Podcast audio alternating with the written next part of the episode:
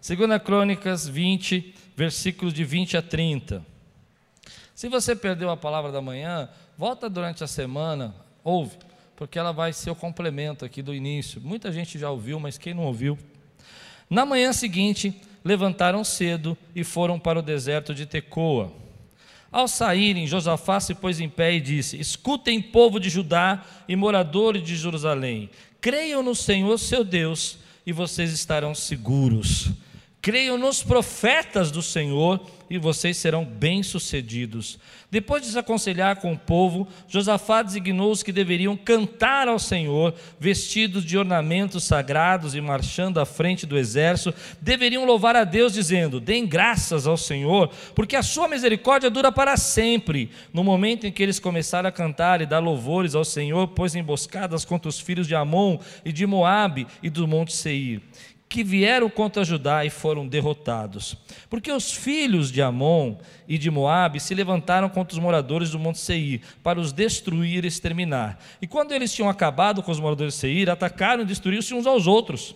Quando os homens de Judá chegaram ao lugar alto, de onde se pôde olhar para o deserto, procuraram ver a multidão, e eis que somente avistaram cadáveres estendidos no chão. Não havia nenhum sobrevivente. Josafá e o seu povo foram saquear os despojos e acharam entre os cadáveres riquezas em abundância e objetos preciosos. Pegaram para si mais do que podiam levar e gastaram três dias para saquear o despojo de tanto que havia.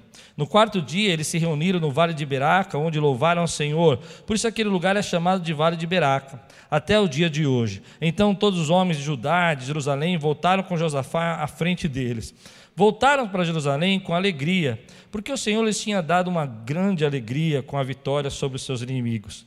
Entraram em Jerusalém, ao som de liras, harpas e trombetas, e foram para a casa do Senhor. O terror da parte de Deus veio sobre todos os reinos daquelas terras. Quando ouviram que o Senhor havia lutado contra os inimigos de Israel, assim o reino de Josafá teve paz, porque Deus lhe deu repouso por todos os lados. Amém. Glória a Deus. Vamos orar? Senhor, fala conosco nessa noite, traz a tua palavra ao nosso coração. Vem, Senhor, e ministra as nossas vidas. Vem, Senhor, e traz, Senhor, graça, traz poder, traz unção para enfrentar as nossas lutas diárias, as lutas que enfrentamos pela vida, em nome de Jesus. Amém. Estudar batalhas para mim é buscar sabedoria de Deus, buscar estratégia do Senhor. Muitas batalhas foram que fizeram você chegar onde você chegou. Talvez se você não tivesse tido a batalha na sua infância, você não teria procurado estudar, não teria procurado crescer. Se nós não tivéssemos tido batalhas alguns anos atrás aqui na igreja, não seríamos a igreja que somos hoje. Somos porque as batalhas nos direcionam, nos levam num outro nível, numa outra uh, estrutura, muda o nosso pensar, muda a nossa maneira de agir. São essas batalhas que fazem você sair da sua zona de conforto e começar a liderar a sua vida, deixar de ser apenas um administrador da sua família, da sua vida, para liderar a sua casa para o crescimento. Deus usa batalhas da nossa vida para se revelar, mostrar a nós, fazer entender que Ele tem poder para fazer coisas que você não imagina. E nesse texto é interessante porque a, Deus diz para eles: olha, vocês não vão ter que lutar. Nessa, nessa batalha vocês não vão precisar lutar. Nessa não. Essa aqui eu vou lutar com, por vocês, eu vou na frente. E vou dizer uma coisa para você: coisa que eu gosto é quando Deus fala para mim, eu aprendi a gostar. Essa batalha não luta, sai de lado porque eu vou lutar por você. Porque eu sei que nessa hora Deus vai fazer alguma mudança, vai ter um rebuliço, uma troca, uma forma, algo vai acontecer e Deus vai dar a vitória. Quem pode dizer amém por isso? Há batalhas que a gente está lutando que não são nossas, a batalha que a gente está lutando que pertence a Deus, a batalha que você está tão preocupado que Deus já saiu à frente e disse disse: Eu vou enfrentar por você. Mas agora à noite eu quero mostrar para você algumas coisas que aconteceram quando eles confiaram em Deus. E a primeira coisa está no versículo 20, olha lá que interessante. Então, quando eles receberam essa palavra profética, versículo 20 diz: Na manhã seguinte levantaram cedo e foram para o deserto de Ecoa. Preste atenção, eles não tinham que lutar, mas eles se posicionaram. Eles não tinham que lutar, mas eles estavam na, na dimensão do que Deus queria fazer. A luta não era deles, mas eles não recuaram. E aqui está a chave. Josafá se pôs em pé diante e disse: Escutem, povo de Judá, moradores de Jerusalém, creiam no Senhor seu Deus, e vocês estarão seguros Creiam nos profetas do Senhor e vocês serão bem-sucedidos. E aqui está a minha pregação de hoje. O que você acredita quando você está numa batalha? O que, que você realmente acredita? Nós temos um hábito de, quando estamos enfrentando dificuldades, lutas, problemas, enfocar naquilo que a gente acredita, daquilo que a gente quer enxergar. A nossa mente é meio preparada para isso. Escute, nós começamos, quando a gente tem uma ideia, a gente acha que aquilo é uma verdade, a gente fica buscando tudo que possa comprovar aquilo como verdade. E tudo aquilo que não comprove que é verdade, você começa a descartar da sua vida. Vou dar um exemplo para você. Você acha que carro preto é bonito e você quer comprar um. Quando você sai na rua, você nunca tinha visto tantos modelos daquele carro e da mesma cor, e você começa a enxergar muitos carros, parece que eles estão brotando. E por quê? Porque você programou a sua mente para confirmar a sua teoria. Que tem gente que gosta de carro preto. A questão aqui é que quando você começa a acreditar numa coisa, você precisa tomar cuidado.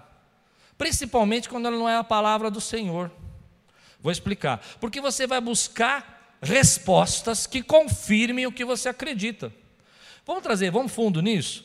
De repente você começa a achar que a sua esposa, nessa pandemia, a coisa mais que eu escuto, a sua esposa é o motivo da sua vida não estar bem. Eu sei que isso aqui não é um encontro de casais, mas é só para você entender o que eu estou dizendo. E aí você começa a ver cada detalhe que ela faz que gera frustração, que eu não vou pregar de novo, porque eu preguei de manhã sobre frustração, e você começa a só enxergar os defeitos. Ela faz a sua comida, ela passa a sua roupa. Acho que está dando para entender, né? Mas você começa a carregar um peso sobre você, porque tudo que você vê são só os defeitos. E por que você está vendo isso? Porque você acredita. E você precisa comprovar dentro de você que o que você acredita é verdade. Não sei se está dando para entender o que eu estou pregando. Então você estava no seu emprego, era uma benção, você ganhava um salário legal, você estava trabalhando e de repente alguém te desapontou, criticou você, e aí você começa a tentar provar. Você já viu gente fazendo isso? Tentar provar que o emprego não é mais, mais, mais legal. Não, porque aqui as coisas mudaram, as coisas estão diferentes. Não, vou dizer, o café era diferente, mudaram até a marca do café. O que, que, tem a ver o café com o teu emprego? Não, mas é porque eu não me sinto bem. E você vai procurar pessoas para confirmar que você está certo naquilo que você acredita. Nesse tempo eu queria chamar a sua atenção. Meu querido, isso é uma das coisas mais naturais do ser humano. Procurar reforço naquilo que acredita. E a pergunta que eu vou dizer para você é o que você acredita. Porque se você acredita que a palavra de Deus não é a verdadeira, Lembra que o texto diz: crê na palavra do Senhor e prosperareis, crê nos seus profetas estarão seguros. Se você não acredita na palavra de Deus e nem na sua palavra, você vai procurar reforço no jornal, na televisão, nos amigos, que vão dizer para você que o que você acredita não precisa ser assim. Mas quando você acredita na palavra de Deus, e aqui está a dica que eu queria dar, você começa a buscar aquilo que Deus quer falar com você. Então vamos dizer o seguinte: se eu estivesse nessa batalha, eu não sei se está dando para entender o que eu estou pregando aqui, mas eu estaria olhando para as pessoas, eu estivesse com medo desse exército, eu ia procurar pessoas nessa batalha que dissessem: não, não é melhor você não ir, porque é melhor você. Não, o que vocês vão fazer? Não tem como enfrentar, muita gente estão lá, vocês vão morrer. Mas o que Josafá está dizendo assim: ei, povo, deixa eu dizer uma coisa, crê na palavra do Senhor, e aí sim você vai estar seguro. Amém, meu irmão? Então, nesse tempo, eu preciso entender que eu não posso ser mais inteligente que a palavra de Deus, que eu não posso ser mais sábio que Jesus. Se a Bíblia diz que o salário do pecado é a morte, o salário do pecado é a morte. Mas eu vou procurar gente para dizer assim: não, veja bem, não é bem isso. Se Jesus diz, querido, que ele vai voltar, o que, que você acha que eu vou dizer para você? Ah, mas eu vou dizer para você, já se passaram dois mil anos, porque eu vi um cientista que disse que a volta do Senhor é entopia. Não importa o que você ouviu, porque você vai procurar coisas para reforçar aquilo que você quer acreditar. Por isso, querido, a palavra de Deus é vida. Crer na palavra de Deus transforma você. Quando você começa a entender, por exemplo, tem coisas que eu não aceito na palavra de Deus, eu falo, meu, como é que pode isso, Deus? Como é? Eu tinha um problema grave quando eu entendia que Deus, é, no Velho Testamento, mandava dizimar as pessoas, os tribos e tal, eu falava, Deus, como que o senhor pode mandar fazer um negócio desse? Estou pegando pesado, né? E aí você começa a buscar reforço para dizer que isso não é verdade, que na verdade ele não era Deus, era outra coisa. E na verdade, quando você vai entender, querido, que na verdade Deus está preocupado com a história, com a salvação do homem. E que tudo que Deus fez foi para preparar a vinda de Jesus, para que houvesse um povo. Porque aí você está olhando pela palavra de Deus e não através da palavra de Deus, está olhando através do que Deus gerou na sua vida crê na palavra do Senhor. O que, que você acredita? Tem muita gente, querido, que não percebe, que está reforçando aquilo que quer acreditar, que não tem nada a ver com Deus. E está buscando reforço nisso. Me lembro uma vez aconselhando um casal, acho que esse é o melhor exemplo que eu consigo dar. Ele começou a dizer: Não, porque essa minha esposa, ela, ela não faz arroz direito, ela não. Todo dia queimou uma camisa minha, não, não dá, pastor, não dá mais. E aí eu fiz para a pergunta assim: quanto mais eu falava, mais ele encontrava motivos para reforçar que ele tinha razão na opinião dele. Até que eu parei e disse assim: por que você casou com essa mulher? Ela não serve para nada. Ele falou: não, não, não é assim. Ele caiu a ficha dele, ele reconheceu. Sabe por quê? Porque você começa a criar o reforço que você quer acreditar. O que eu quero pregar para você é que você precisa quebrar isso e voltar a crer no que a Bíblia diz. Você é o que a Bíblia diz que você é. Você tem o que a Bíblia diz que você tem. E você pode o que a Bíblia diz que você pode. Quem pode dizer glória a Deus por isso, querido? Então Josafá vai se levantar no meio daquele povo. Acho que agora vocês estão me entendendo. Vão falar assim: olha, povo, não seguir por vista não procure reforço na sua opinião, não fique olhando para o lado, não fique preocupado. Louve ao Senhor, adore, crê na palavra dele para a tua vida. Se Deus está dizendo, querido, que Ele sustenta você, Ele sustenta você. Se Deus está dizendo que Ele está amparando você nesse momento e a sua casa pertence a Ele, e Ele vai lutar por você, porque você pertence a Ele, e essa batalha não é sua, creia, descanse, entregue a batalha na mão de Deus. Não fique procurando reforçar que você tem razão. Não fique procurando provar para você, porque quando a gente quer provar, a gente vai até atrás das pessoas. Olha, amiga, deixa eu falar para você o que está acontecendo. Olha, você acredita que ele falou isso? Porque você sabe que a amiga vai dizer para você: Não acredito, amiga. O que, que você quer?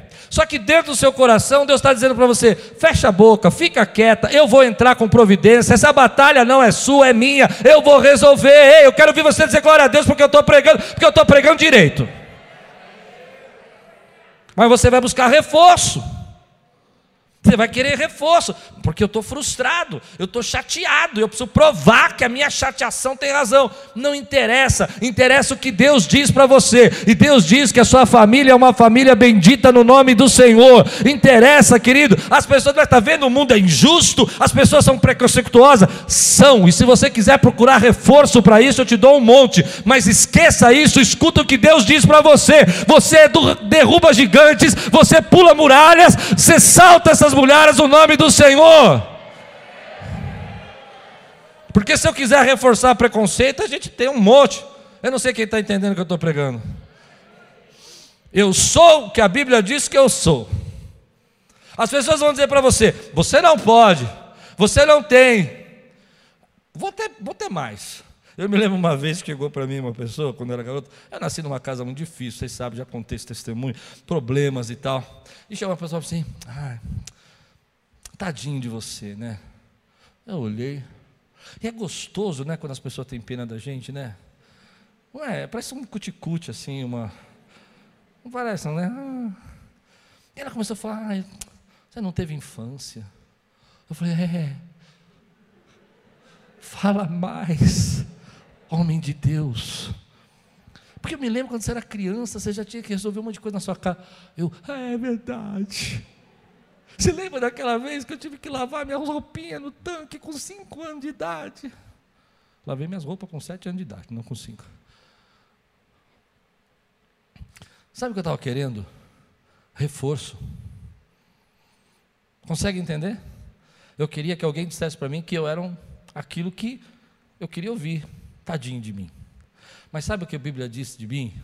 Filho, eu te escolhi desde o ventre da sua mãe e te separei para a nação como profeta. Eu estou dizendo de você, não estou dizendo de mim. Você entende o que eu estou pregando? Então o que, que você acredita? Eu acredito na palavra de Deus, e a palavra de Deus diz que Ele ama o seu povo, e que Ele vai cuidar de nós no meio das batalhas, e que existem batalhas que você está preocupado, e você tem razão de estar. Tá. A pessoa foi injusta, ela foi ingrata, você não merecia isso. Não interessa, interessa o que Deus está dizendo para você. Sai da frente que eu vou lutar a sua batalha confia em mim. Quem pode receber essa palavra na sua vida, querido? Eu queria ir mais fundo nisso. Posso demorar um pouco mais nisso? Estou sentindo, eu quero ir mais fundo. Para de querer reforçar as coisas, querido.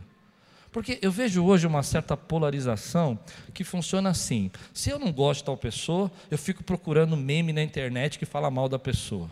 Você vai achar um monte. Eu não gosto de igreja, só não vai na igreja. Mas vou dizer uma coisa para você: não venha buscar cesta básica, aconselhamento espiritual, libertação, expulsar demônio. Se vira. Hum, falei.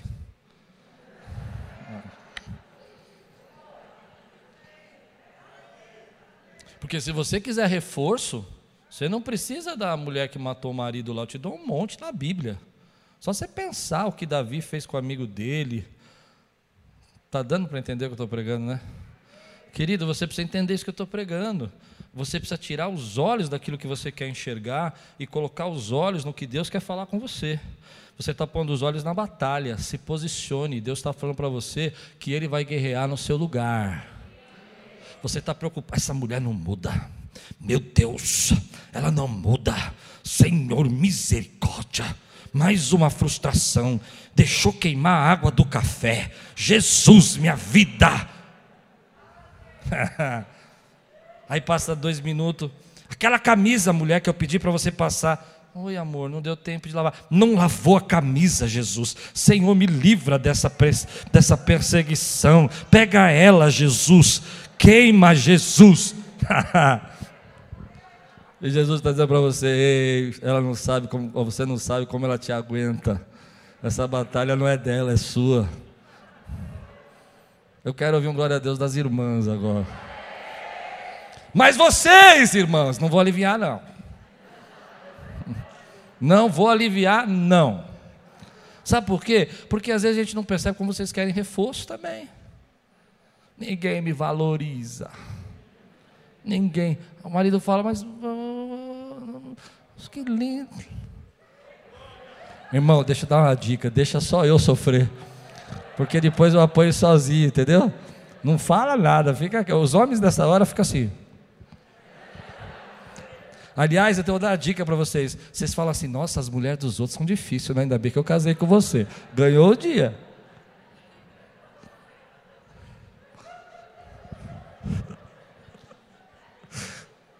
Posso pregar, gente? Vamos voltar. O que, que acontece aqui, querido? Acontece que Josafá vai colocar os olhos do povo na direção de Deus. Ele vai dizer assim: olha, ou você crê na multidão que está vindo, ou você crê no que Deus falou para você. Ou você fica com medo do tamanho da batalha. Lembra que, não, é que não, agora à noite vocês não viram, mas de manhã eu falei, ele estava com medo. A Bíblia diz no capítulo 20 que ele estava com medo. E nesse texto ele está se levantando assim: crê nos profetas, crê na palavra de Deus. Ele estava com medo, ele foi buscar Deus, Deus falou com ele, ele preferiu acreditar no que Deus estava falando com ele do que no que ele estava vendo. Ele preferiu acreditar no Senhor dizer assim: quem crê na palavra de Deus está seguro. Ah, que coisa linda. Quem crê nas promessas do Senhor está seguro. Quem crê no que Deus fala no seu coração está seguro. Se Deus está falando com você que você vai atravessar por isso e vai sair do outro lado, creia no que Deus está falando com você. Se Deus está falando que isso não é a sua batalha, creia no que Deus está falando com você e você está seguro. Pare de procurar reforço, pare de procurar pessoas que confirmem o que você quer acreditar e comece a acreditar no que Deus está falando com você. Quem pode dizer amém porque eu estou pregando aqui, meu irmão? Eu quero ouvir um glória a Deus. Quanta gente, querido, está passando por uma luta e Deus está falando com ele, Ei, já venceu. Já venceu, já acabou. E você está lá, não, mas eu sofri demais. Eu preciso, deixa eu só contar para você mais uma vez o que ele fez. Mas Deus já tratou com ele, já chorou, já pediu perdão, entregou rosa, levou dez anos depois. Você lembra aquele dia? Amiga, esquece, irmão. Eu estou falando de casais, não quero falar de casais, não. Vou falar de vida. Trabalho é a mesma coisa. Se você quiser procurar reforço para dizer que você está sendo injustiçado, você vai encontrar. Mas creia que o Senhor fala com você e a porta que Ele abre. E se Ele mandou você entrar por ali, atravessa. E se as pessoas estão dizendo que você não é capaz, que você não pode vencer esse gigante, não pode derrubar esse exército, que ele é maior que você, que você não tem capacidade, pare de ouvir o que as pessoas dizem, escute o que o Senhor está dizendo. Ouça a voz do Senhor e você está seguro. Crê nos seus profetas e você vai continuar vivendo os propósitos de Deus na sua vida. Como eu creio nisso? Eu me lembro quando nós estávamos aqui alugando esse prédio, era um ano de crise, todo mundo com problema. O Brasil estava numa situação terrível, impeachment e tudo mais acontecendo. E o meu irmão falou assim para mim: Pastor, você está certo, você vai alugar um prédio no meio dessa, dessa situação? Eu falei: Olha, irmão, Deus falou com a gente, a gente vai. Se a gente tivesse crido no que via, não estaríamos vivendo hoje o que Deus planejou para nós. Então a pergunta que eu vou fazer para você: o que você acredita? No que Deus fala com você o que você vê? No que você acredita? O que você está buscando reforço? Reforço na palavra de Deus ou no que você quer comprovar que você tem razão? Ah, eu acho que vocês não estão entendendo o que eu estou pregando, não. Porque eu vivo isso, querido, eu vivo isso. Às vezes eu estou triste, eu estou achando que as coisas não estão dando certo, e eu fico pensando, não, tá vendo, Senhor, olha isso aqui, ó. Só tinha que ter feito assim, não aconteceu, olha, poxa vida, né, Deus? E Deus está falando assim: para de procurar reforço, que você vai encontrar. Começa a enxergar o que eu falei para você que eu vou fazer. Já passaram seis meses, você está vivo, a porta está aberta, nós estamos glorificando o nome do Senhor. E quem pode glorificar de pé, ficar de pé e dar um glória a Deus aqui, dizer, eu sou livre para adorar o Senhor. Quero ver uma igreja que glorifica o Senhor.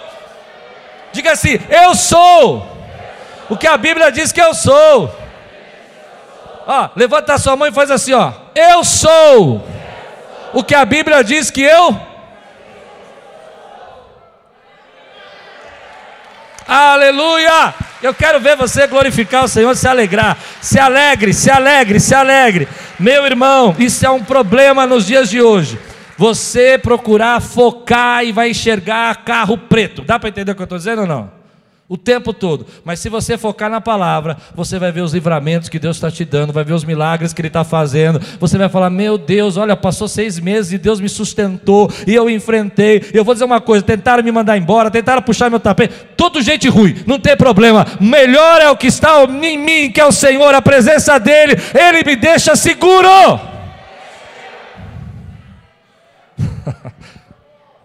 Pensa um pouco. Eu estou quebrando Entenda isso. Eu estou quebrando agora na sua vida e na minha vida esse foco que está fazendo você não enxergar o que Deus quer fazer na sua vida. Vou dar um exemplo para terminar, pode sentar. Deus está levantando você, querido. Nesse tempo, Deus vai levantar pessoas. E você precisa entender que o inimigo vai fazer você enxergar tudo que não é bom. Vamos ser sinceros aqui? Se eu procurar gente ruim na igreja, eu acho? Não, quem, quem, vamos ser sinceros. Deixa um pouco a religiosidade de lado. Acha ou não acha? Ah, acha. Mas deixa eu falar uma coisa para você. Você olha mais gente ruim ou gente boa? Porque se eu fosse pensar em gente boa, eu tenho mais do que gente ruim. Na minha vida de ministério, 27 anos, acho que encontrei cinco pessoas ruins na igreja. Ruins mesmo, ruins assim de querer me matar. Ah, vou matar você. Aquelas unhas compridas, eu vou pegar. Estou chegando. Mas encontrei muita gente boa. Gente boa, gente de carinho. Aqui mesmo. Outro dia recebi um quadrinho da Bruna, coisa mais linda. Tudo que fizer prosperará. Está lá na minha estante, no podcast, está sempre lá. Coisa linda aquilo. Ah, Fernanda chegou aqui tão assim, agora está nesse sorriso. Fala a verdade, você ganhou uma esposa nova, vai, fala a verdade. Só ela falou amém? Estou brincando com você. Querido. Amém. Não é verdade, Fernanda? Sabe, querido, por que eu estou falando isso? Porque a gente começa a reforçar os defeitos, e é muito mais fácil você enxergar um defeito do que sem qualidades. Quantas vezes a sua esposa virou para você e falou assim: Eu faço tanto para você e você nunca vê, mas eu faço uma coisa e você percebe e fala tudo para mim. Você já disse isso para alguém? Você já sofreu isso alguma vez? Alguém já disse isso para você? Por mais que eu faça, faça, nunca está bom para você. Porque você está procurando reforço, querido. Está procurando ter razão. Mas eu gostaria que você entendesse. Primeiro, tua família é uma família bendita no nome do Senhor. Seus filhos são flechas na sua aljava. Quem pode dizer amém, querido? Ah, Deus te colocou nessa posição, Deus te deu graça, Ele te sustentou, tirou você, querido, das garras de Satanás e trouxe você para a glória dele. Você pode dizer amém, querida? Ei, quem pode dizer glória a Deus por isso? Então o povo, ele não acreditou na circunstância, ele não acreditou no exército que estava vindo, ele não acreditou nos problemas que eles iam enfrentar. Eles acreditaram tanto no Senhor, mas tanto que eles fizeram uma loucura. Me perdoe dizer assim, mas você imagina você ir para uma guerra para cantar? Olha a maneira como eles creram naquilo que Deus falou com eles. Eles se vestiram como se estivessem indo para um culto. Chamaram os levitas, os sacerdotes, disseram: ah, vão adorar, e vocês vão cantar, deem graças ao Senhor. Louvem a Deus. Vamos, vamos ver junto aqui, ó. Versículo, vamos, vamos, ver junto. Versículo 22. Leia comigo aqui. No momento em que eles começaram a cantar e dar louvores, é um pouco antes, mas tudo bem. O Senhor pôs emboscadas contra os filhos de Amon. Preste atenção aqui, ó. Deixa eu voltar um pouquinho aqui. Deixa eu achar o texto. Aqui. Ah. Estou quase lá, aqui achei. Josafá designou os que deveriam cantar ao Senhor, vestidos de ornamentos sagrados. Eles não foram com armaduras de guerra, eles não foram com escudos, eles não foram com espadas, entende? Eles foram com ornamentos sagrados, aqueles ornamentos que eles usavam no templo. Eu me lembro uma vez que eu vi uma, uma, uma, história sobre fé, na maneira como a gente acredita no que Deus quer falar conosco. Foi uma menininha, ela estava é, é, na cidade dela estava uma seca muito grande e o pastor recorreu né, de um jejum da igreja para clamar para que Deus enviasse a chuva. Ele pôs toda a igreja para orar e disse: Irmãos, vamos orar dia tal para que Deus possa aliviar essa carga, essa, essa, essa seca que nós estamos passando. E de repente, no meio do culto, os irmãos orando, vem uma menininha de uns 12, 13 anos e entra correndo com guarda-chuva na mão.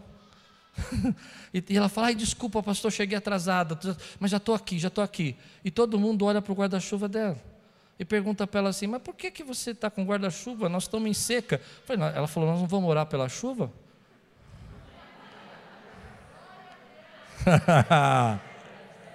o que, que é isso? É fé, querida. Ela acreditou.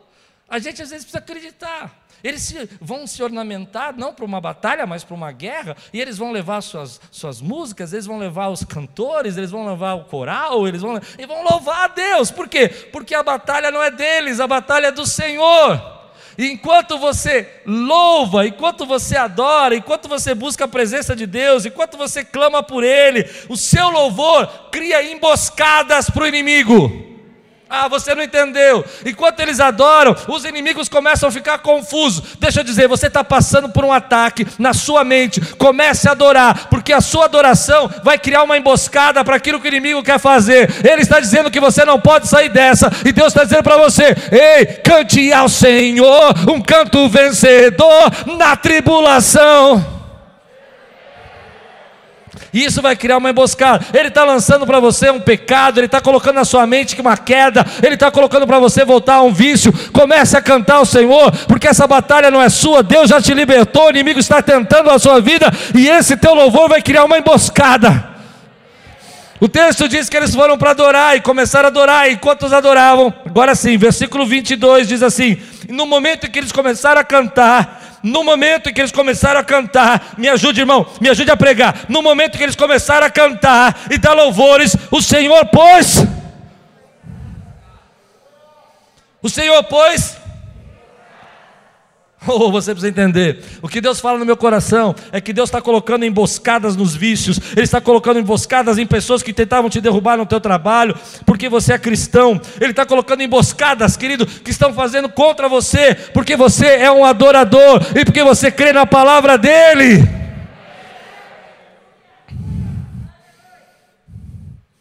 Eu me lembro uma vez, trabalhando, uma pessoa começou a falar muito mal de mim, eu nem sabia que ela estava falando mal, foi uma loucura aquilo. Na verdade, aconteceu o seguinte: ele estava roubando a empresa e eu tinha pego ele roubando a empresa. Eu fui falar com o meu chefe, meu chefe me deu uma bronca e falou assim: Que absurdo você acusar um rapaz, você é crente, você não devia acusar ninguém. Eu falei: Estou fora, essa batalha não é minha, eu já avisei. E aí esse rapaz ficou sabendo que eu sabia e começou a falar mal de mim. Eu falei: Não tem nada a ver com isso, isso é um problema seu, a minha parte eu já fiz. Eu trabalhava no controle da empresa, trabalhava na contabilidade, eu tinha que ter falado porque eu tinha visto os números. E eu sabia até como ele fazia. Sabia até como ele fazia. Ele preenchia o cheque errado, predatado, depositava na conta da empresa. Quando o cheque voltava, ele tinha autorização de reapresentar. Na hora de reapresentar, ele trocava o nominal, ele carimbava de novo o carimbo, era o nominal que ele errava, e depositava na conta dele. Fez isso muitas vezes. Eu falei, falaram que eu estava acusando, que eu era como um crente acusa um irmão sem saber, nem irmão era, mas entende isso? A batalha não é minha, a batalha pertence ao Senhor. Mas aí eu continuei louvando, tinha um culto lá, preguei, pregava toda semana na, na empresa, pessoas se converteram. Fiquei chateada, claro, porque me acusaram de menos crente, dá para entender? De fofoqueiro, de caluniador. Fiquei triste, mas a batalha não era minha. Alguns meses depois, meu chefe, inclusive assiste o culto, paz, 25 anos essa história. Ele mora no interior, Paz Luiz. Ele me chamou e disse assim: Olha, eu queria te pedir perdão. Sabe por quê? Porque a sua adoração, a sua posição cria emboscada para aquilo que querem fazer contra a sua vida. A adoração desse povo vai fazer com que Deus haja de uma maneira sobrenatural. Quem está adorando o Senhor aqui hoje, querido? Quem está adorando aqui hoje, no meio da tribulação, da luta, dos ataques, Deus está aí, querido, enviando. Quando eu digo emboscadas, é emboscada ao vício, sabe? Emboscada à queda, emboscada aos problemas. Às vezes você está lá falando, não, porque assim, né? A palavra de Deus diz que o pecado ele nasce na mente, da mente ele vai gerar atitudes. E às vezes você está lá pensando na sua mente, a tentação vem e você não quer fazer, mas o diabo vai colocando isso na sua mente. Eu não sei para quem eu estou pregando, mas Deus está me tocando de falar disso. E aí você começa a falar, não, vou fazer assim, vou fazer assim, mas na hora que você planeja tudo, vem um hino do Senhor e você começa a adorar, dizendo: Senhor, tu és maravilhoso, tu és Deus tremendo. E ali o inimigo caiu numa emboscada, porque aquilo que ele achou que ia te derrubar te fortaleceu, e você começa a dizer: Ei, eu posso vencer isso.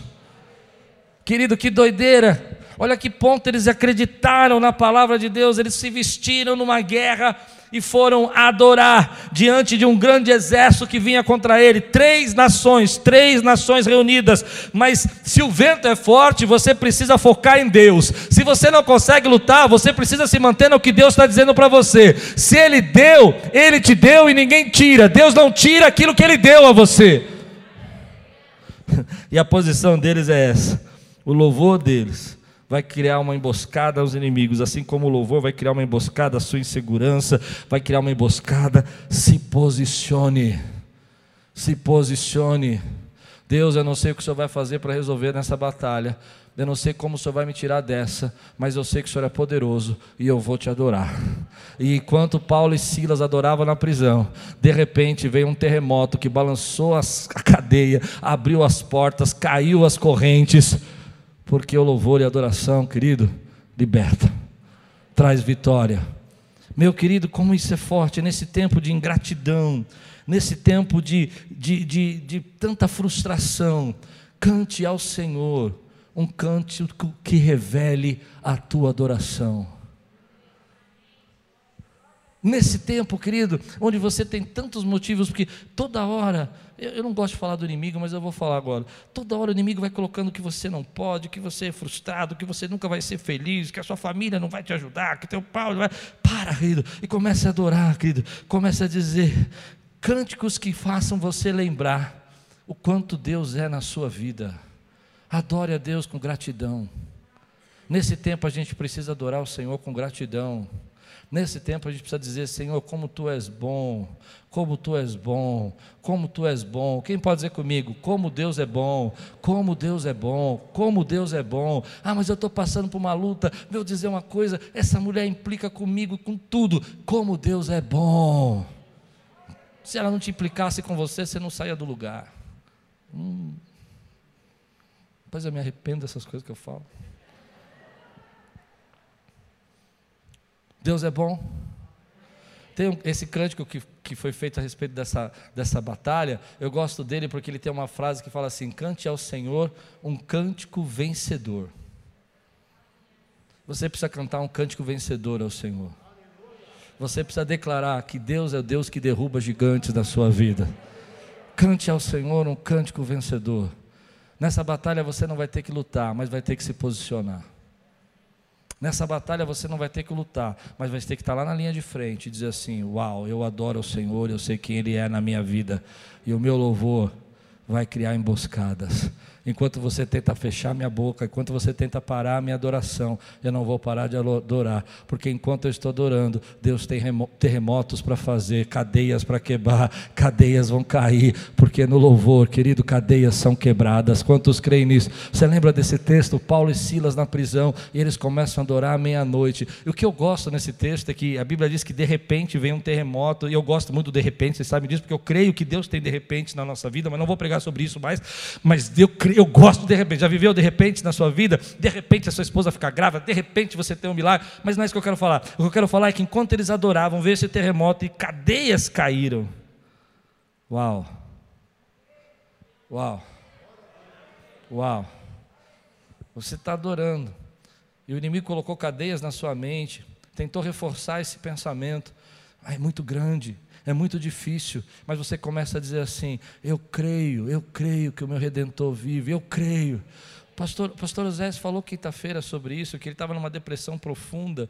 Olha que coisa incrível que aconteceu na vida dele. Eu fiquei impressionado com isso. Ele disse que ele estava numa depressão e, na verdade, ele teve um, uma crise mesmo, uma crise muito forte. Uma vez ele contou para mim que ele saiu completamente fora do ar. E aí ele conta para mim que ele contando para nós aqui quinta-feira, ele falou assim que de repente estava assistindo Titanic. Olha que coisa louca isso, né? E lá tem uma música assim, né? Como é que é? Mais perto quero estar. Olha que doideira. E ele começou a ouvir essa música. Por que, que eu falo isso? Gente, porque isso para mim é quebrar paradigma, é quebrar nossa, nossa lógica. E ele vai para o banheiro e começa a chorar fala assim: Senhor, eu vou morrer. E ele começa a adorar. E enquanto ele está adorando, a razão dele volta. Porque a adoração dele criou uma emboscada para aquilo que o inimigo queria gerar na vida dele. Eu não lembro a música que ele fez nessa hora. Você lembra qual foi a música? Não, não, que ele criou. Ele criou uma música na hora. Milagre no altar, é isso mesmo. Ele vai dizer que há milagre no altar. Olha que interessante. Aquela situação de uma música, de um filme que nem era cristão, criou, lembrou ele de quem era Deus. Deus deu a ele uma libertação. Por quê, querido? Porque a tua adoração não vai parar. Quem pode adorar o Senhor aqui? Quem pode dizer, Deus, tu és tremendo? Aleluia! A tua vida está difícil? Adore. Você está passando por tribulação? Glorifique ao Senhor. Você acha que vai ser complicado sair dessa? Põe a sua melhor roupa e diga: Ei, eu creio que meu Deus está lutando por mim. Aleluia. Aleluia. Aleluia. Versículo 25. Josafá e o seu povo foram saquear os despojos e acharam entre os cadáveres riquezas em abundância e objetos preciosos. Pegaram para si mais do que podiam, levaram a, e gastaram três dias, três dias para saquear o despojo que tanto havia. Sabe o que é interessante nessa história? É que se eles tivessem lutado, eles tinham perdido. É isso que me chama a atenção nessa história. Há lutas que você quer lutar e que se você lutar, você vai perder. Mas há lutas que, se você não lutar e confiar no Senhor, você vai ter três dias de despojo. O despojo é seu. O que é o despojo? É a recompensa. Há muita gente que quer lutar pela sua carne, quer lutar pelo orgulho, quer lutar. Não, porque você fez, eu vou resolver isso. Não vou deixar barato, eu vou fazer. Ei, deixa Deus lutar por você, porque se você lutar, você vai perder. Já viveu uma situação assim? Eu vou contar uma história pessoal, posso? Eu trabalhei uma vez numa empresa, meu amigo querido também assiste o culto. Hoje eu estou perdido. Paz, querido, Deus abençoe, te amo, viu? Era meu chefe. E eu trabalhei o mês inteiro, trabalhei o mês inteiro. Eh, ele foi fazer uma viagem para Israel e eu trabalhei o mês de novembro, o mês de, de dezembro, sozinho na empresa, controlei a empresa toda, trabalhei o tempo todo. E ele tinha me combinado que no final do, do ano, além do meu décimo terceiro, ia ganhar um prêmio. Eu estava trabalhando, nem me preocupando com hora extra, entrava às seis da manhã, saía às dez da noite. Quando chegou no final, ele virou para mim e falou assim: É, e a gente estourou, estourou de vender, mas vendeu muito, gente, no empório que a gente tinha. E aí ele disse assim: Sabe, você mexeu nos preços, e esse ano não vai dar para te dar o prêmio, não. Frustrante, né? Já tinha combinado. Na verdade, a gente vendeu mais do que o ano passado. Para você ter uma ideia, a gente estava com caixa negativo, eu entreguei com caixa três vezes mais positivo. Não, mas você mexeu muito nos preços, não dá para dar. Irmão, você já teve vontade de dar uma cabeçada em alguém? Não, sério, só, só que não é muito religioso que vai entender. Você já teve aquela vontade de falar assim, ô, oh, desculpa, foi sem querer. Já teve? Aquele atim, né? Atim, bem no nariz assim. Te amo, querido. Eu sei que você vai assistir isso aí. Se você assistir, te amo. Tá? Isso passou, tá? Já passou. E aí o que aconteceu? E aí eu fiquei muito bravo, fiquei irado. Só que Deus falou: essa batalha não é sua. Essa batalha não é sua. Porque você precisa ter mais fé para acreditar que você não precisa lutar do que fé do que para lutar. Não sei se deu para entender o que eu estou dizendo. Você precisa ter mais fé para entregar na mão de Deus do que você lutar. Lutar você vai ter, você vai ter vontade, principalmente quando você quer lutar pela tua carne. Eu falei, amém. Alguns anos depois, a empresa entrou de novo em problemas financeiros. E ele me chamou e disse assim: Olha, eu vou, vou precisar que você desça, assuma a empresa de novo. Eu disse: Eu não quero, não. não estou afim, não. Vou ficar aqui de trabalho mesmo. Eu trabalhava no escritório. Não, não, mas eu preciso que você. Não, não eu quero te fazer uma proposta. Eu falei: Não tem proposta, não. Faz o seguinte: me manda embora, paga tudo que eu tenho direito Inclusive aquele prêmio que você não me deu. O prêmio, lembra? E aí você me faz a proposta. E ele falou: Sério? Você não quer nem ouvir? Eu falei: Não quero ouvir. Manda embora, paga tudo que eu tenho direito. Aí você faz a proposta que quer fazer. Inclusive o prêmio. Aí pagou tudo. Inclusive o prêmio. Porque, sabe, querido, tem lutas que você só vence se você não lutar. Você está tentando mudar ela, mas só vai vencer se você deixar Deus mudar. Você está tentando mudar ele pela sua força e você vai perder. Mas se você deixar Deus mudar, ele vai lutar por você. Eu quero ouvir você dizer amém. amém. Então, depois que ele pagou todos os meus direitos, ele chegou para mim e disse assim: Olha, eu quero te dar uma parte da empresa, 25% é seu. Eu fiquei até com remorso. Eu falei, nossa, eu peguei pesado. Mas sabe por quê, querido? Porque se você lutar você vai perder. O que eu entendo nesse tempo é que quando você deixa de lutar suas batalhas, Deus usa o próprio inimigo. Claro que esse irmão não é inimigo, ele é meu irmão, querido. Mas o próprio inimigo para se aniquilar. Deus vai usar inimigo para lutar contra inimigo quando você confia que o Senhor falou com você e você pode confiar nele. Quem pode dizer amém por isso? Olha o que vai acontecer aqui: os inimigos vão lutar entre si. E por quê? Porque o povo está cantando. O povo está adorando. Talvez eles estivessem cantando assim, ah, não sei, Santo, Santo, Santo, e todo mundo brigando lá embaixo. e eles assim, mas por que? O que está acontecendo? E aí a Bíblia diz, não sei se você percebeu, que eles foram até uma colina, um lugar mais alto, para ver se eles conseguiam enxergar a multidão que vinha contra eles. Então eles subiram lá e, e, e olharam e cadê o povo? E só tinha cadáver porque inimigo aniquilou inimigo.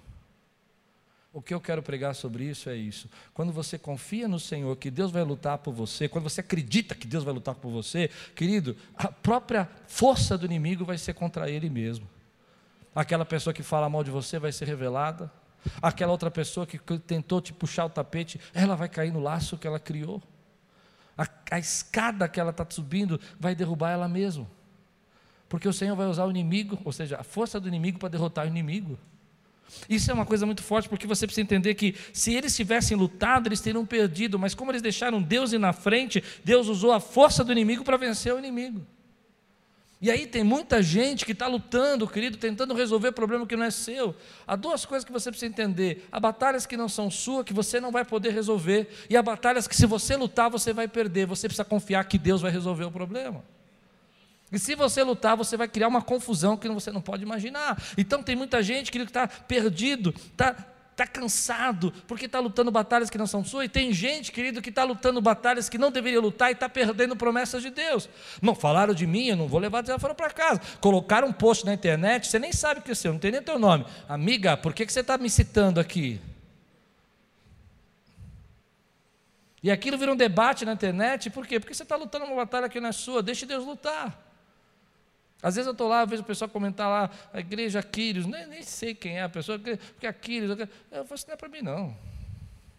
Só é problema de Deus, quem é o dono da igreja é Deus, não sou eu, fala mal se você quiser. Porque inimigo destrói inimigo. Não sei se está dando para entender o que eu estou pregando.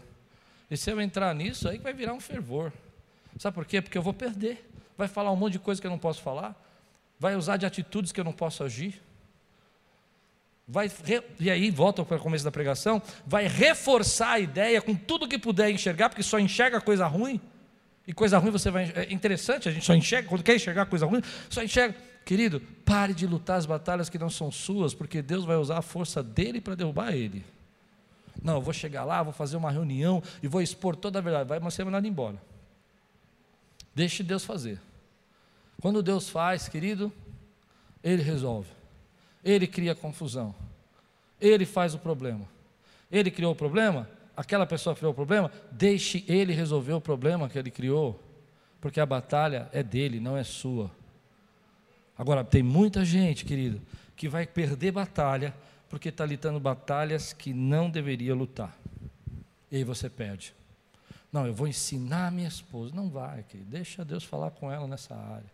Você vai ensinar no amor, na graça, vai mostrar quando Deus preparar o coração dela. Eu vou, eu vou acordar o meu marido. Não vai. Você pode até orar por ele, clamar por ele. Eu sei que eu estou dizendo para você, você talvez não concorde comigo, eu entendo a sua resistência. Mas você precisa entender que essa batalha não é sua. Quem vai despertar o coração dele é o Senhor. Continue adorando. Continue adorando continue adorando. Nesse texto é interessante porque se quantas vezes na minha vida, se eu tivesse lutado algumas batalhas, eu teria perdido.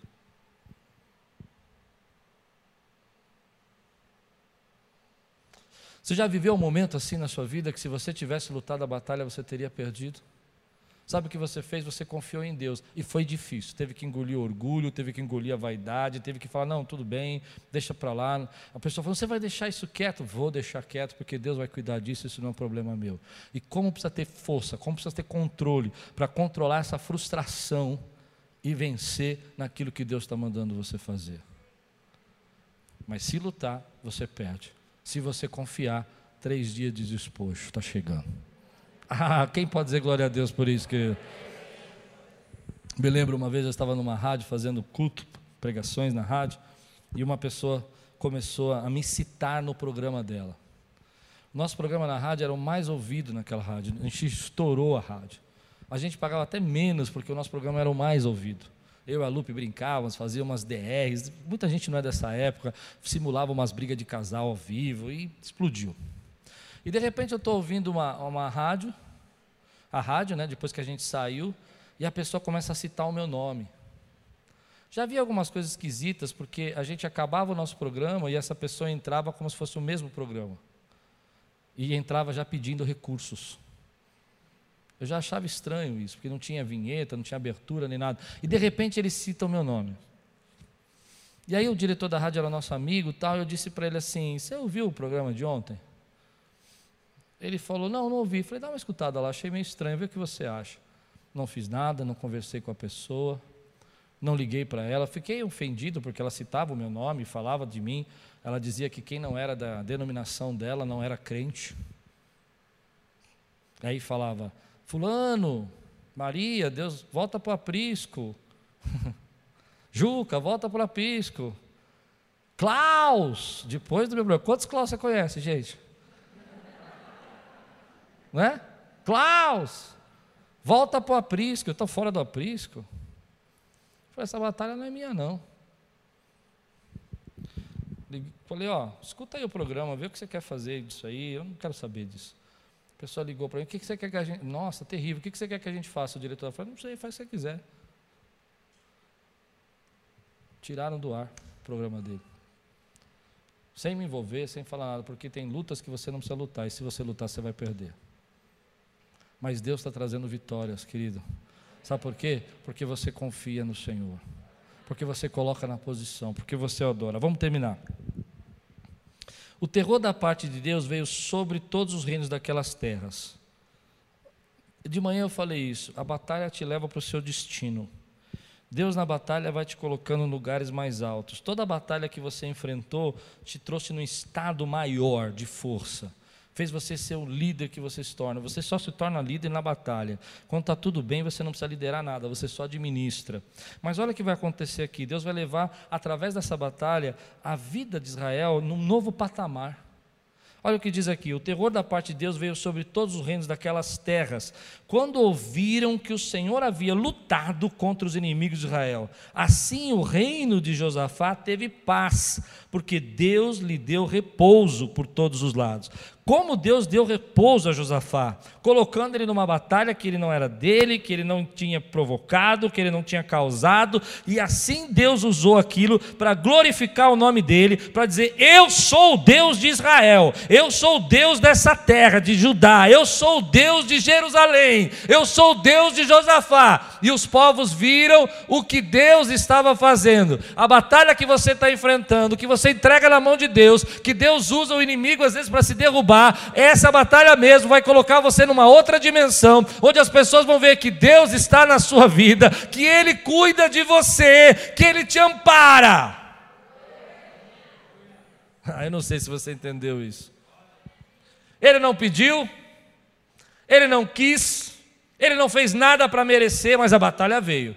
Veio de surpresa. E Deus usou isso para colocar ele num momento de repouso. Sabe o que eu queria dizer para você com todo o meu coração? Deus tem tempos de paz para você. Você está no meio de uma batalha, você acha que a batalha é a sua vida. A batalha é um período, Deus tem tempo de paz para você. Aqui na nós passamos por uns anos de batalha em 2006, 2008. Foram anos de muitas batalhas nessa igreja. Mas eu me lembro muito bem porque foi quando meu pai faleceu. Em 2008 meu pai falece. Depois de 2008 até hoje nós tivemos tempos de paz. Entenda que tempos de paz não quer dizer que você não tem problema, quer dizer que Deus vai trazer repouso para a tua vida. Deus tem tempo de repouso para você. A gente acha que a nossa vida vai ser só luta sobre luta, batalha sobre batalha, mas Deus tem repouso para nós. E às vezes Ele vai usar uma batalha dentro do seu trabalho, uma situação de dificuldade, que ninguém quer se posicionar e você se posiciona para te colocar no lugar de repouso. Quem crê nisso? Oh, meu irmão. Olha o que Deus vai fazer com essa nação. Ele vai usar uma batalha para trazer paz, para espalhar a autoridade. Eu vou, eu vou ler o texto de novo, porque para mim fala muito. Ah, quando ouviram que o Senhor havia lutado contra os inimigos de Israel, assim o reino de Josafá teve. Como é que ele teve paz? Porque Deus espalhou a notícia. Porque os povos ficaram sabendo que Deus tinha lutado através pela vida de Israel. Eu não sei, querido, se você entende o que eu estou pregando agora, mas o que Deus fala no meu coração é que lute essa batalha, entregue na mão de Deus, deixe Deus lutar por você e entenda que ela vai levar você para uma dimensão maior de autoridade, de conhecimento, de vida. Como eu falei de manhã, escute a pregação. Você já passou por outras lutas já enfrentou outras batalhas. Essa não é sua primeira sentença, na primeira luta que você está passando e você venceu. E ela te levou para um outro lugar. Outro dia o pastor Antes falou isso para mim. Nós estávamos aqui uma situação para resolver na igreja. E ele falou uma frase que eu não sei nem se ele percebeu. Ele falou meio, de, meio assim, do nada. Ele falou assim: se isso aí fosse alguns anos atrás, ia mexer tanto com a gente, né? Mas agora a gente tira isso aí de letra. Você entendeu o que ele quis dizer? Ele quis dizer o seguinte: aquela batalha que a gente passou no passado, nos colocou numa dimensão diferente de vida. Aquela pessoa não te irrita mais, aquela pessoa não te provoca mais. Aliás, ela tem até medo de você, porque ela fala: Nossa, você tem um Wi-Fi com Deus, né? Deus fala com você. Deus conversa com você. Meu querido, a batalha que você está enfrentando coloca você numa dimensão maior. Deus vai usar isso para promover. Para promover. Para promover. Duas coisas que eu quero profetizar. Do meu jeito. Deus tem tempo de paz para nós. Deus tem tempo de paz para nós. Tem tempos de luta, tem tempos de batalha, todo mundo enfrenta isso. A vida tem surpresas, mas Deus também tem, tempo de, tem tempos de paz.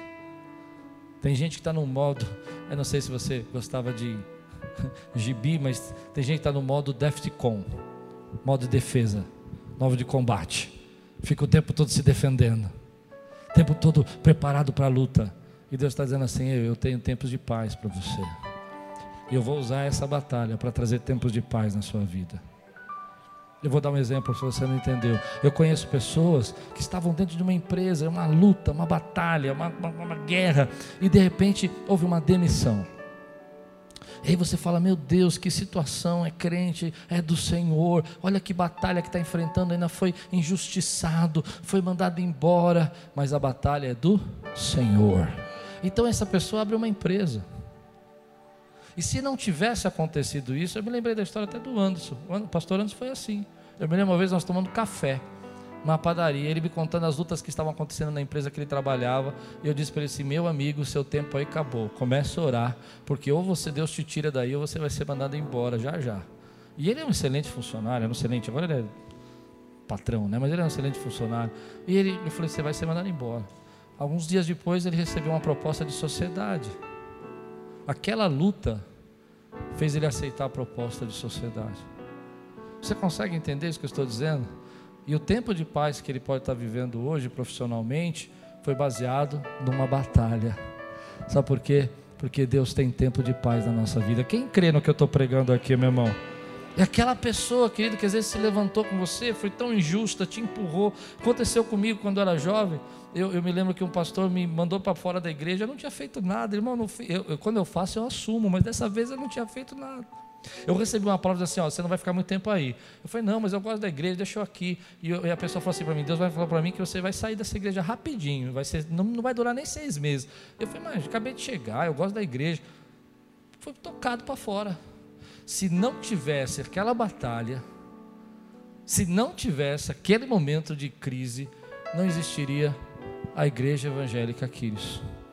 A igreja evangélica nasce porque alguém se levanta contra nós de forma surpreendente, inesperada, mas Deus vai usar isso para trazer tempo de paz, para trazer salvação, para espalhar o nome dele. Deus vai usar a sua batalha para trazer tempos de paz na sua vida. Eu não sei para quem eu estou pregando aqui, meu irmão, mas se você foi orar, orar, foi buscar diante de Deus, você vai perceber que em muitas circunstâncias você se moveu, a luta veio e no final das contas você assumiu um cargo maior, uma autoridade maior, porque você se posicionou, porque você não entrou numa luta que não era sua, porque você deixou Deus tomar a frente na sua batalha. Mas se tivesse lutado, teria perdido. Se tivesse segurado o emprego, teria. Se o Anderson tivesse lá tentado segurar o emprego, teria perdido. Se eu tivesse lá voltado, falado para o pastor, não, por favor, não me mande embora, teria perdido. Porque a batalha não era minha, a batalha era do Senhor. Seis anos depois ele vem aqui pedir perdão para nós, para mim, para a pastora Débora, para Lupe, pastora Lupe, e para outros irmãos que tinham vindo para cá, começado o ministério. Mas já existia uma igreja de 200 pessoas porque a batalha pertence ao Senhor. Você crê nisso, querido? Deus tem tempo de paz. Deus tem tempo de paz. Eles estão chegando na minha vida. Eu não sei na sua, mas na minha estão chegando. E Deus vai usar essa crise que a gente passou em 2020 para te impulsionar para um tempo de paz na sua vida. Deus vai usar esse momento que você teve que liderar no meio da pandemia, você teve que se posicionar, teve que guerrear pela tua família para trazer paz para sua casa. Eu não estou dizendo que a paz vai ser eterna, porque a gente passa por adversidades na vida. O que eu estou dizendo é que Deus tem tempos de paz para nós, tempos de descanso, tempos que Ele diz: Filho, eu vou dizer para todos os povos que eu sou o Deus que luto por você. E eles vão saber. E eles vão saber. E eles vão saber. Eu não sei aqui quantos já passaram por um momento assim, de viver uma batalha. Eu queria conhecer você, que essa batalha levou você para um tempo de paz. Levante sua mão aqui, eu quero ver você. Oh, glória a Deus. Então você entende o que eu estou pregando. Não desanime, não desista, não retroceda, não volte para trás, não abandone os projetos de Deus, não entre na luta que não é sua, não tente defender a sua honra, defender o seu orgulho, defender a sua verdade, defender a sua vaidade. Deixe Deus lutar, porque tem que ser mais forte para deixar Deus lutar, porque se você lutar, você perde. Mas se você confiar e continuar na sua posição, três dias de despojo, é muito despojo. Sabe, Deus luta por, por você, mas o despojo é seu. você não entendeu? Deus luta por você, mas a recompensa é sua. Aleluia. Deus te defende, mas a recompensa fica para você. Quantos recebem essa palavra hoje na sua vida, querido? Aleluia. Nessa luta você não vai ter que lutar. Nessa não. Nessa não é sua. Nessa você só vai ter que confiar. Põe a sua melhor veste de adoração. Se vista de veste de louvor. Cante o maior cântico que você puder. Quebre cadeias com Ele, porque a batalha é do Senhor. Se Deus está falando com você, eu quero orar com você, eu quero fortalecer sua vida. Fica de pé no teu lugar agora, vamos orar junto. Se Deus está falando com você, compartilhe essa palavra porque vai falar com alguém. A gente precisa aprender a fazer isso, querido usar essa ferramenta. Deus falou com você? Com quem Deus falou aqui? Quero ver. Então você vai fazer um desafio. Vou te pedir algo. Se Deus falou com você, chega em casa, compartilhe a palavra. Porque Deus vai falar com alguém. Amém, querido?